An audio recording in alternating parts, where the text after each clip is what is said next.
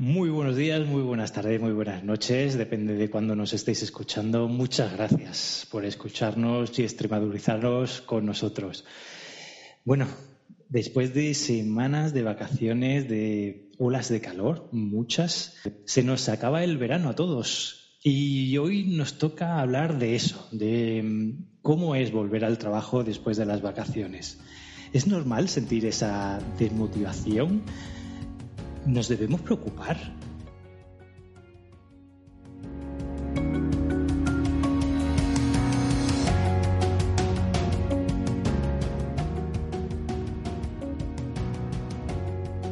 Bueno, y ya después de la introducción vamos a hablar sobre lo prometido, la salud mental y de psicología, y lo vamos a hacer con una extremeña, con Lucía Tintoré, que está al otro lado del teléfono. Lucía, muy buenas tardes.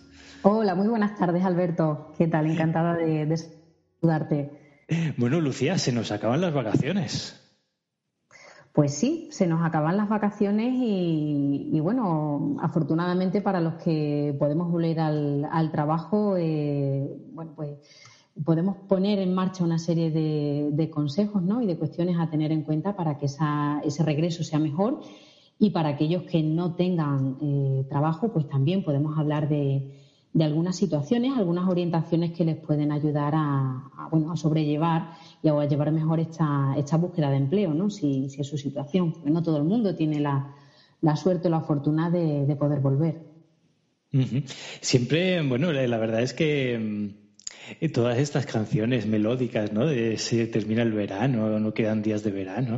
Es decir, eh, siempre a, a todos nos da mucha, mucha pena, ¿no? Siempre asociamos el verano como algo divertido, ¿no? Por ejemplo, no hay estas canciones en otoño ni en invierno, ¿no? Que se acaba el invierno. Eh, es porque, bueno, pues tenemos de alguna forma pues asumido que el verano es lo mejor que nos puede pasar. Sí, de alguna manera, pues como tú bien dices, tenemos interiorizado, ¿no? Tenemos interiorizada la, la idea de que el verano es diversión, lo tenemos asociados a muchos factores positivos diversión, eh, falta de rutina, ¿no? Eh, placer, hacemos lo que queremos, podemos viajar a lugares donde en otro momento, en otro contexto no, no podemos. Y es verdad que asociamos el trabajo normalmente a factores negativos, ¿no? Lo asociamos a sacrificio, sufrimiento, rutina. Y esa es una de las claves por las que, bueno, pues quizás esa vuelta al trabajo nos cuesta más trabajo todavía, ¿no? Por esa connotación, esa connotación negativa a la que lo asociamos.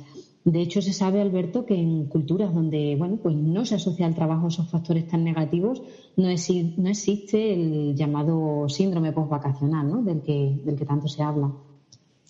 Entonces, em, Lucía, em, para todos aquellos que nos estén escuchando y que vuelvan muy prontito, tenemos que hacer un pequeño ejercicio mental e ir poco a poco diciendo que, llegamos, que, vamos a trabajar, prepararnos poco a poco o cómo sería el proceso de, para que todo fuera más leve.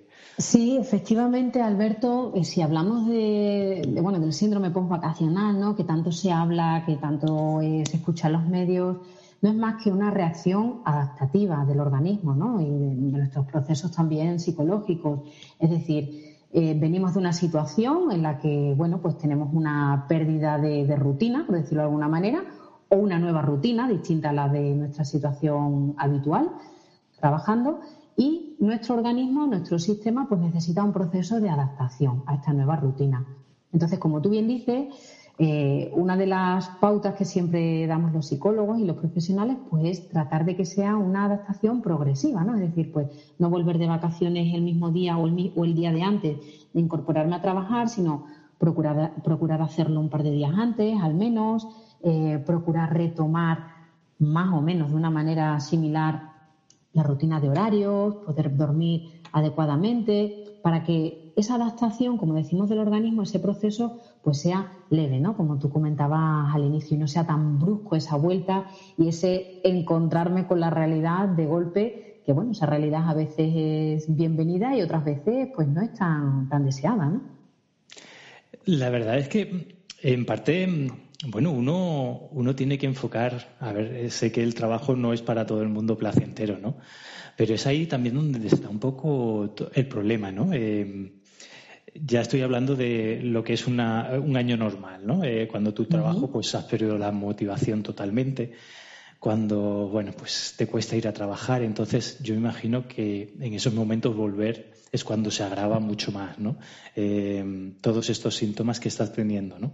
Sí, efectivamente, eh, tenemos que, vamos a distinguir dos partes, ¿vale? Vamos a distinguir lo que sería la reacción adaptativa mm, normal y corriente, ¿no? Como, bueno, pues un poco esa desgana, esa cierta desmotivación, ese que estoy más irritable, que no me apetece, que no me quiero levantar temprano, ¿vale? Lo que sería la reacción adaptativa habitual, más que normal, vamos a llamarla habitual, que se da en prácticamente todas las personas, en unas con más intensidad y otras con menos Vamos a distinguirlo de lo que es ya una crisis un poco más profunda, ¿no? que tiene que ver con, el sentido que yo le encuentro al trabajo que desempeño, con si estoy realmente motivada, si yo creo que me sirve para desarrollarme, si está orientado a mis valores, a mis principios. Es decir, ahí entraríamos ya en un terreno un poco más profundo, ¿no? donde esa reacción adaptativa, si se prolonga en el tiempo, puede incluso desencadenar en trastornos depresivos, trastornos de ansiedad que, bueno, que ahí la persona quizás necesita un poco más de ayuda para, sobreponerse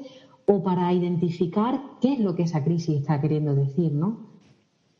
Entonces, ojo, es súper interesante lo que estás diciendo, Lucia, porque es, un, es una alerta, ¿no? Tu cuerpo pues te está avisando un poco, ¿no? Es una lucecita ahí roja que, como en el coche, ¿no? Que te está avisando, ¿no?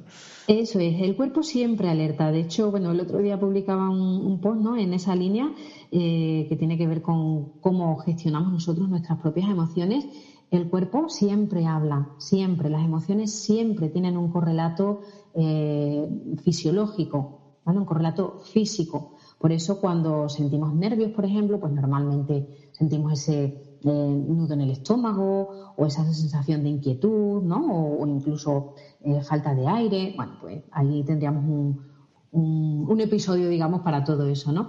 Eh, siempre, el cuerpo siempre habla, siempre te alerta, ¿vale? Cuando no lo escuchamos, nos grita de alguna manera, ¿no? Entonces, retomando esta, esta fase adaptativa a la vuelta de vacaciones, eh, nos está alertando, evidentemente, de que hay algo a lo que necesitamos prestarle atención. Nuestro cuerpo no hace las cosas porque sí. Y cuando decimos nuestro cuerpo, me refiero a nuestro cuerpo y mente, ¿no? Porque al final todo es un sistema, todo está conectado. Eh, las emociones siempre tienen tres componentes, ¿no? La parte de, aquello que pensamos, es decir, qué se me pasa por la cabeza de manera automática, aquello que siento en mi cuerpo, cuáles son esas sensaciones físicas y aquello que hago o tengo ganas de hacer, ¿vale? Y cuando esas tres partes, digamos, están en consonancia, yo las escucho adecuadamente y les presto atención, es más fácil, es más probable que tenga una adecuada eh, regulación emocional y por lo tanto mi respuesta sea más adaptativa ¿no? a lo que las circunstancias requieren. Y si hay alguna de esas partes, de esas tres patas, que, bueno, a las que no escucho adecuadamente o, me cuesta gestionar, pues eh, es probable que esa fase de alerta, como decíamos antes, se prolongue. Yo eh, em, este fin de semana eh, está contando a mis amigos que íbamos a tener esta charla y les he dicho, bueno, pues eh, bueno, hemos estado hablando sobre bueno, salud mental en el mundo laboral y, es muy común tres puntos que me han dicho, te los voy a comentar. Uno es los domingos se hacen cuesta abajo. Eh, y sin frenos muchas veces. Y, sin frenos, es decir, mm, eh, domingo después de comer súper triste el día, ganas de salir corriendo antes de entrar a tu puesto de trabajo y llorar en la puerta de tu oficina antes de entrar. Eh, bueno, yo soy, son banderas rojas, ¿no? De decir, Sí, sí, sí, sí. Pues mira, si, si las analizamos un poco, Alberto, domingo. ¿Por qué el domingo nos da ese bajón? ¿no? Nos da ese bajón porque realmente eh, nos cuesta disfrutar del domingo. Lo que hacemos es anticipar el lunes. Si nos da ese bajón, en parte es porque estamos anticipando el lunes, estamos viviendo el lunes antes de tiempo, ¿no? Eso puede generarnos cierta ansiedad, ¿vale? La ansiedad es esa emoción que anticipa, nos hace anticipar el futuro. Y además normalmente eh, nos hace anticiparlo de una manera negativa, ¿no? Casi nadie piensa, hoy qué lunes más maravilloso voy a tener, voy a hacer algo diferente, voy a aprovechar. No, sino que, jolín, otra vez lunes, madre mía, no tengo ganas de levantarme, ¿no? Ya le atribuimos toda esa serie de, connotaciones negativas, como, como decíamos antes. Entonces, eso tiene que ver fundamentalmente con la anticipación, ¿no? Con la anticipación negativa de aquello que va a ocurrir. Ganas de salir corriendo, pues tiene que ver también nuevamente con esa emoción de, miedo normalmente, ¿no? Cuando tenemos miedo, cuando digo miedo no, no, significa un miedo terrorífico, sino bueno, una situación que me incomoda, ¿no? Algo que no me gusta, algo desagradable, pues evidentemente eh, nuestro cuerpo nos alerta y nos prepara para la acción, Y esa acción puede ser luchar, quedarme paralizada o salir corriendo.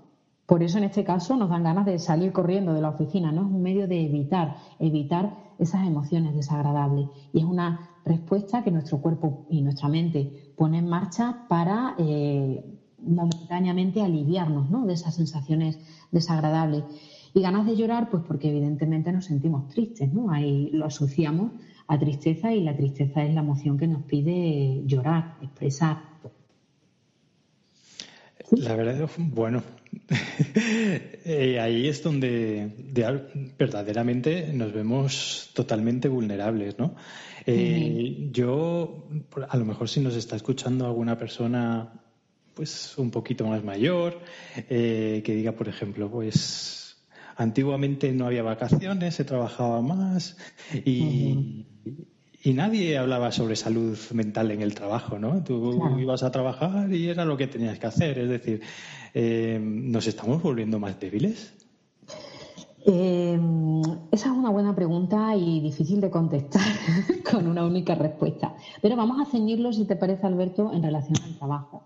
No, en mi opinión, no nos estamos volviendo más débiles. Lo que ocurre es que antes, eh, nuestros padres, abuelos, tal, vienen de una cultura en la que prácticamente no se planteaba el ocio. O sea, el día a día era, eh, bueno, pues trabajar quien podía y afortunadamente eh, tenía ese trabajo, ¿no? Para sacar adelante a la familia. Estaban en modo supervivencia.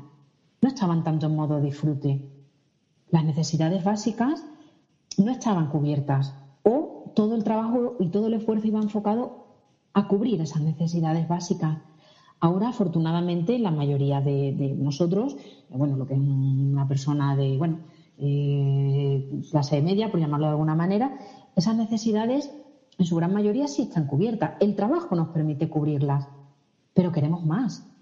Queremos ser libres, queremos tener tiempo de disfrute, queremos tener tiempo de ocio.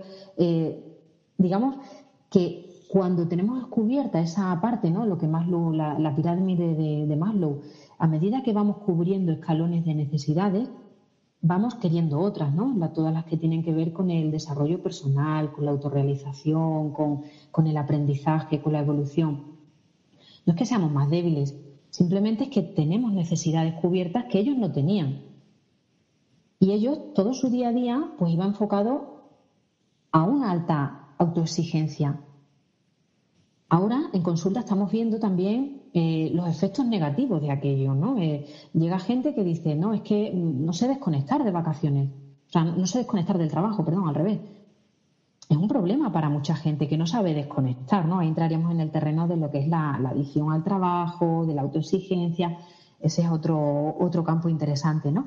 Pero desde mi punto de vista, no es que seamos más débiles en relación al trabajo, ¿vale? Podríamos hablar de debilidad en otras cuestiones, pero Ahí concretamente es que ya no estamos en modo supervivencia, sino el antiguo dicho de vivir para trabajar o trabajar para vivir, ¿no? Nosotros, o sea, ¿vivimos para trabajar o trabajamos para vivir?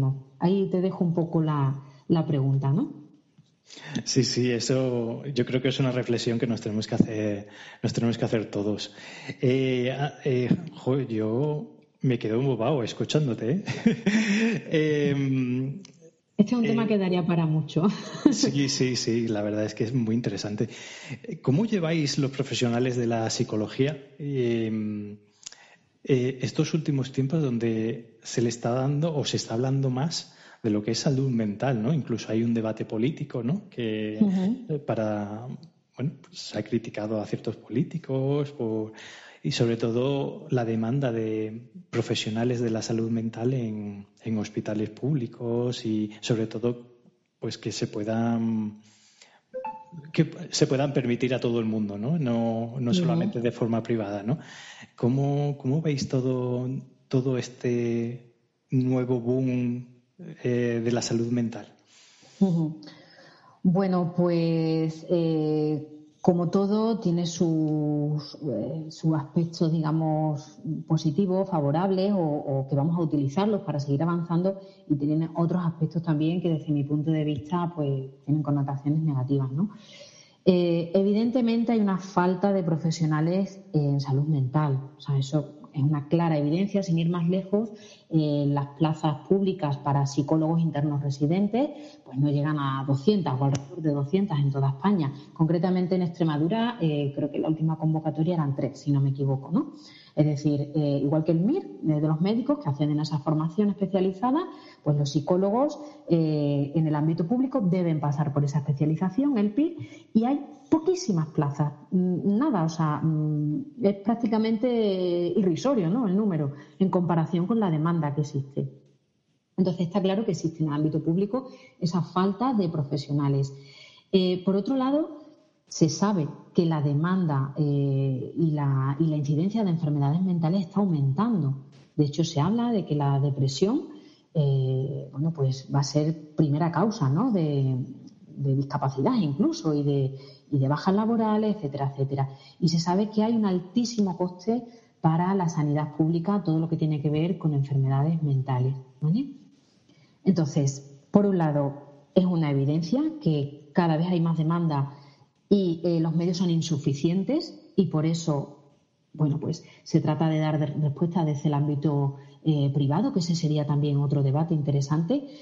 Pero eh, la parte positiva y es, que, bueno, que cada vez efectivamente se habla más, cada vez incluso hay más personajes eh, o personas famosas, ¿no? Que, que, bueno, que dicen sin ningún tipo de tapujos que, bueno, que han tenido una enfermedad mental o que la tienen, eh, cuentan cómo les va, cómo, han sido sus episodios, etcétera, etcétera.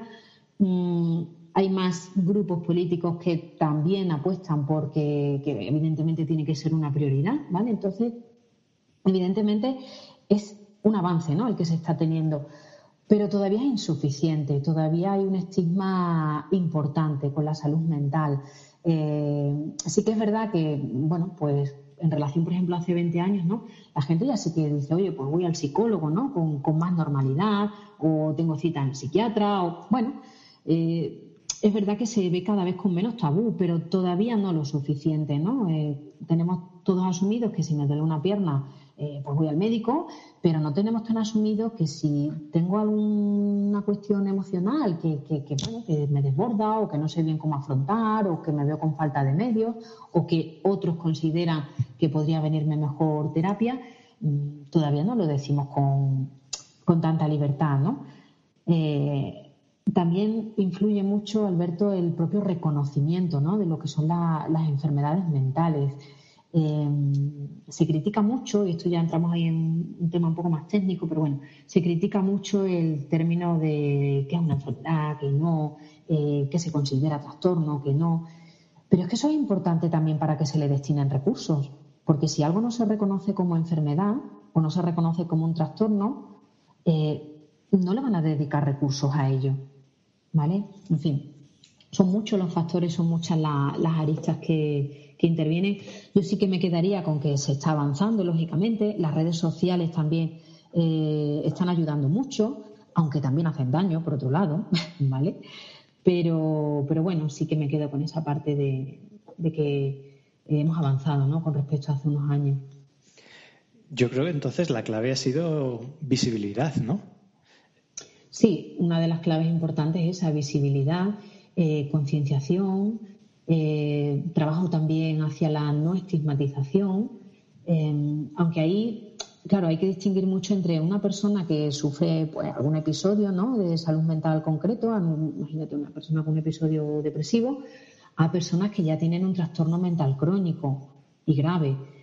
ahí la estigmatización y el estigma sigue siendo todavía muy grande. Súper interesante. Nos quedaríamos aquí hablando, vamos, toda la tarde sobre esto. Eh, otro de los temas que teníamos eh, aquí apuntados para, hablar esta tarde es justamente eh, del proceso de, bueno, lo habías mencionado al principio de la charla, que en parte, bueno, las personas afortunadas son las que tienen un trabajo, que también hay muchas personas que no tienen esa suerte. y y esas personas, eh, bueno, no es un proceso agradable. Yo, por ejemplo, pues en marzo me vi en esa situación de la noche a la mañana y debo confesar que a mí me superó. Eh, yo no me considero una persona mentalmente débil, eh, no lo creí hasta ese momento, pero, pero sí que en ciertos momentos fue ahí cuando un poco me di cuenta de lo vulnerable que podía llegar a ser, ¿no? Pues eso, eh, yo, pues, pues, lo típico, ¿no? Como todo, te apuntas a, a, bueno, a Infojobs, a muchas páginas donde puedes eh, echar trabajos y, y, lo que son recibir negativas todos los días y todas las semanas, pues eh, al fin, pues, pues en una semana te pueden llegar 15, 20 negativas, ¿no? Nos, muchas gracias, pero no nos interesa. Muchas gracias, pero no eso uno tras otro, de verdad, mm, puede llegar a hundirte. Sí, totalmente, totalmente. Eh, has hablado de un término muy interesante, Alberto, el, concepto de, vulnerabilidad, ¿no? Me has dicho, mm, bueno, yo no pensaba que, me podía pasar, ¿no? Pero la situación me sobrepasó. Y es que cualquier persona, cualquier persona, no. Eh, has dicho una cosa que, que, me gustaría que, bueno, que matizásemos y tal no por venirme abajo porque me supere una situación soy débil, ni mucho menos. Todos vamos a vivir situaciones a lo largo de la vida que nos va a costar gestionar y vamos a vivir golpes duros, muy duros. Todos nosotros, nadie, nadie se va a librar. De hecho, hay estudios que hablan de que eh, por lo menos nos vamos a enfrentar cada persona a ocho o nueve acontecimientos vitales negativos estresantes que le llamamos, ¿no? Tipo, pues, pérdida de seres queridos, eh, enfermedades graves, etcétera, etcétera, pérdida de empleo, es una de ellas, ¿vale? Mira, te voy a contar una vez, cuando estaba estudiando, eh, hicieron una exposición muy interesante sobre las personas sin hogar. Y, y, curiosamente, en contra de lo que nos puede parecer, lo que tenían en común todas estas personas, ¿vale? No, no otra cosa, sino lo que habían encontrado que tenían en común era que habían vivido una serie de acontecimientos vitales estresantes negativos en poco tiempo. Y entonces no habían podido sobreponerse a esa situación. Y eso había derivado en estas personas en que, eh, bueno, vivan en, la calle, ¿no? Es decir, eso nos puede ocurrir a cualquiera de nosotros. No, no pensemos que porque eh, yo venga de una familia X o tenga una situación X mm, voy a estar libre. No evidentemente voy a tener factores de protección que va a hacer menos probable que eso ocurra. Igual que voy a tener otros factores, y esto tiene que ver con la vulnerabilidad, ¿vale? Eh, va, a haber otros factores de riesgo que va a hacer que eso sea más probable. Pero nadie está libre. ¿eh? No, no, pensemos que esas personas o que cualquier persona es diferente, es diferente a otra.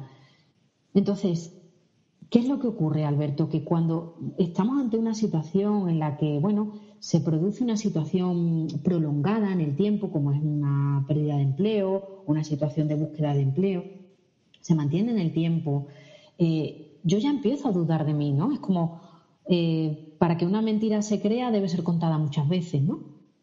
Tú ya al final empiezas a cuestionarte, empieza tu autoestima a minarse. Y es cuestión de tiempo y es cuestión de recursos también psicológicos. Pero no pienses que por eso eres débil. Y lo digo porque si alguna persona nos escucha y piensa que eso le ocurre, eh, no es débil por eso. Simplemente está haciendo frente a una situación difícil con los recursos que puede. Y si nos llega una negativa tras otra, pues es normal venirse abajo. Pero no por eso se es débil. ¿Vale? Eso me, es un concepto que, me gustaría que matizásemos. Eh, bueno, la debilidad y los chicos yo creo que es algo que también nos tenemos que, quitar de en medio, ¿no? Esa masculinidad, ¿no? Que, siempre se nos... Eh, claro. No, no, pasa nada por decir libremente como tú estás haciendo, ¿eh? Oye, eh, me vi superado, me sentí triste, me sentí estresado, no supe cómo gestionar algunos días o hubo días que es que mm, lloraba continuamente. Pues no pasa nada, es que es totalmente normal. Es normal sentirse triste porque mm, me siento rechazado, que es al fin y al cabo la emoción que está ahí detrás, ¿no? Oye, eh, me, dicen que no ante mis eh, solicitudes de empleo bueno, pues cuando nos sentimos rechazados nos sentimos tristes. Totalmente normal, porque a nadie le gusta sentirse rechazado. Y es algo que hay que normalizar, ¿no? Hablando de, salud mental. ¿Cuándo podemos empezar a tener ahí un problema? Cuando primero no lo reconocemos, cuando queremos mostrar lo que no es, cuando para mitigar esa tristeza a lo mejor recurro a, bueno, pues conductas que no son saludables, etcétera, etcétera, etcétera. ¿no? Es ahí donde pueden empezar los problemas de salud mental. Eh, cuánta razón. Yo, si alguien nos escucha, eh, nos escucha y tiene este problema, a mí pues fue algo que, hice de manera inconsciente, pues fue prepararme más. Es decir, pues empecé a hacer, hay un montón de cursos que se pueden hacer, de forma gratuita eh, y también me estuve preparando para algún certificado en inglés y bueno, pues cada día pues digo, pues voy a utilizar este tiempo para ser mejor. Genial, Alberto. Y además, mm, mira, precisamente eh, con lo que estás comentando, un poco por reforzar esa idea ¿no? Eh, y desmitificar el hecho de emociones negativas, emociones positivas, realmente no. No hay ninguna emoción positiva ni ninguna emoción negativa, aunque sea lo que escuchemos ¿no? Eh, cotidianamente. Todas las emociones tienen su función, todas. Y ahí el miedo al rechazo lo que te hace es ponerte en acción. Y tú lo estás contando, ¿no? Me puse en acción y, vi de qué manera puedo mejorarme. De qué manera eh, esas, eh, lo que tú habías llamado debilidades, ¿no? Puedo convertirlo en fortalezas. ¿Dónde necesito trabajar? ¿Qué áreas de mejora? ¿Qué plan me voy a hacer? ¿A qué puertas puedo llamar? Y si no hubieras tenido ese conjunto de sensaciones y de emociones negativas, quizás no te hubieras movilizado hacia eso. ¿vale? Y esa es lo que es la, resiliencia, ¿no? la capacidad de sobreponernos a esos acontecimientos que de entrada pues pueden eh, producir un efecto negativo en nosotros. Bueno, y cambiamos un poco de tema también, Lucía. Eh, estamos en una época también eh, de redes sociales y, que estamos pegados todo el día al teléfono. Eh, mañana, tarde, noche. Es decir, que si mm, Instagram, que si no sé qué, por la noche Netflix. Totalmente. Eso ya. No para un segundo donde no podamos hacerse, donde no estemos sin hacer nada.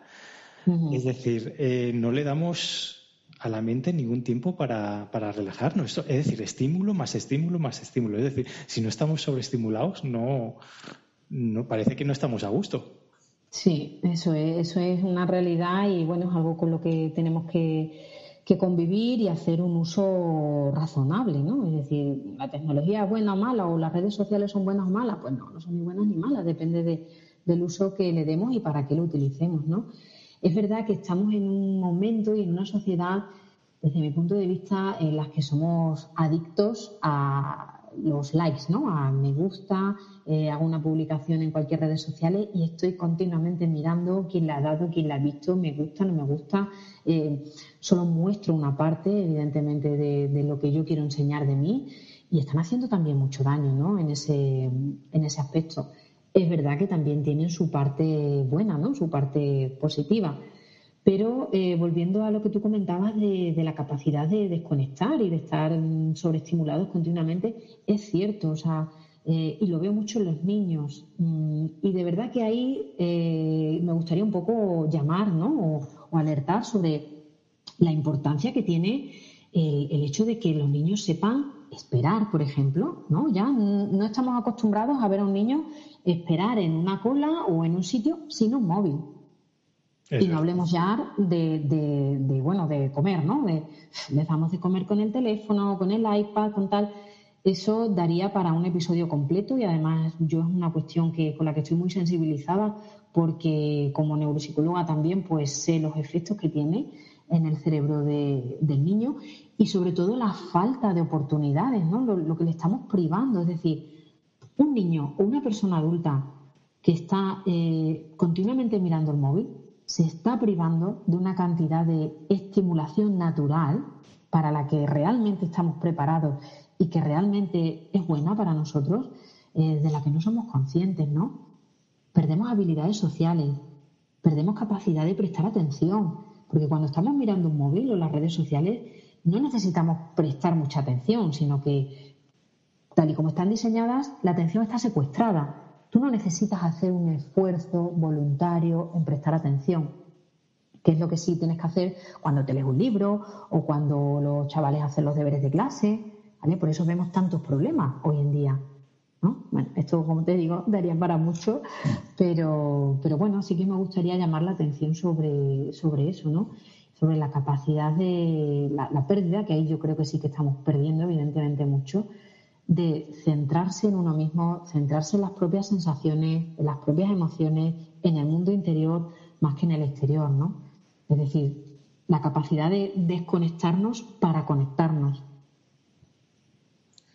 Cuánta razón tienes, Lucía.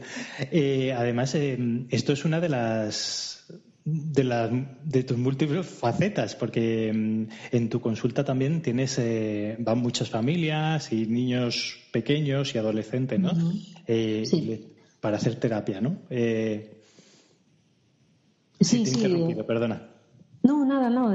sí, que efectivamente es un problema, es un reto, más que un problema, yo lo llamaría un reto con el que nos enfrentamos todos los, todas las familias y, y ¿sabes lo que ocurre? Que realmente, eh, desde mi punto de vista, no somos conscientes de lo que se pierde o de lo que nos perdemos porque es cómodo. ¿no? Ahí sí que nos acomodamos porque todos estamos deseando, pues, eso, llegar a casa, mirar el móvil un ratito o en el trabajo, mirar el móvil, etcétera, etcétera. Es cómodo para nosotros y, a veces no nos interesa, no nos interesa saber realmente, eh, bueno, pues si eso nos viene bien, si no nos viene bien, qué podríamos hacer. Eh, yo creo que dentro de unos años veremos las consecuencias. Todavía es pronto, pero dentro de unos años yo creo que tomaremos más conciencia de ello. Yo debo, por ejemplo, voy al supermercado, ¿no? Entonces cuando llego a la caja, enseguida, acto impulso, cojo la mano el móvil y me tengo que decir, Alberto, no, no, no voy a mirar el teléfono, me niego. Eh, y intento pues obligarme a mí a, no usarlo. Por ejemplo, tengo cinco minutos. Lo primero, coges el teléfono. Oye, que no, que no lo necesito. Efectivamente. Pero claro, el primer acto, ¿no? El, primer automatismo que nos sale es, cogerlo. Coger el teléfono. Y, ahí vuelvo a alertar eh, con el tema de los niños, ¿no? Eh, si nos sale a nosotros, que se supone que tenemos capacidad de autocontrol, o mayor capacidad de autocontrol, ¿cómo no les va a salir a ellos? Luego nos enfadamos cuando llegan a determinadas edades o llegan a la adolescencia y es que está en su cuarto, o es que está todo el día con la consola, o es que, ya, pero es que, le hemos enseñado desde pequeño. Le hemos enseñado a esperar, le hemos enseñado a relacionarse, le hemos enseñado a iniciar una conversación. Mm, por eso te digo que, bueno, que es un tema que daría para mucho, pero sí que me gustaría llamar la atención sobre ello, ¿no? Eh, podríamos hablar, bueno, todo, bueno, horas y horas, eso sin ninguna duda. Eh, Lucía, ya para ir terminando, eh, extremeños, extremeñas que nos estén escuchando y a lo mejor pues te estén escuchando a ti y digan, oh, pues me encantaría hacer un terapia con Lucía. ¿Cómo te pueden encontrar? ¿Dónde te pueden encontrar? Pues voy a dar la dirección de mi página web, que es eh, eh, psicologialuciatintore.es y me pueden encontrar pues de manera presencial en Mérida eh, o de manera online, bueno, pues a través de, la web. De manera presencial en Mérida me pueden encontrar en el gabinete de psicología CEPSI y, y de manera online, pues nada, simplemente conectándonos. Fenomenal, pues, eh, pues ya sabemos. la verdad es que yo por lo menos en mi círculo de, amistades es algo muy normal. Es decir, si incluso se habla mucho de, ir a terapia y, lo bueno que es un profesional. Eh, creo que lo más difícil es encontrar a esa persona con la que te puedas sentir cómodo o cómoda. que a lo mejor te puede costar un poquito, pero una vez ya, pues es como, bueno, pues ya te la quedas para siempre, ¿no?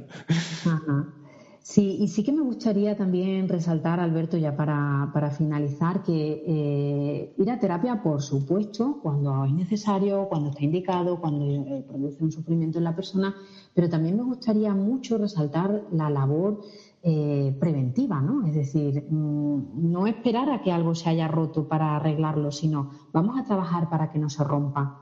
Y ahí también el psicólogo, en este caso la, psicología, eh, puede ayudar mucho, ¿no? Toda esa parte preventiva, de prevención primaria, todo lo que tiene que ver con el asesoramiento, con, bueno, eh, conocer determinadas situaciones, charlas, pautas, eh, toda esa labor es muy interesante, ¿eh? Por supuesto, más allá, la terapia, que para eso está y para eso es un, tratamiento reconocido, pero toda esa parte preventiva que, bueno, pues que la gente no tenga ningún temor a decir, oye, voy a consultar porque, eh, pues mira, tengo esta situación, me gustaría que me orientaran, etcétera, etcétera, pues para eso estamos también.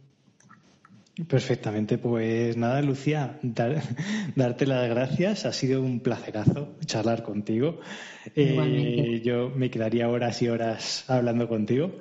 Eh, a todos los extremeños y extremeñas que nos escuchen, pues ya sabéis dónde podéis encontrar a Lucía.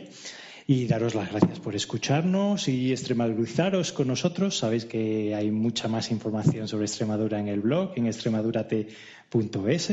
Y si te ha gustado el podcast de hoy, pues le das al me gusta, que, eso nos encanta.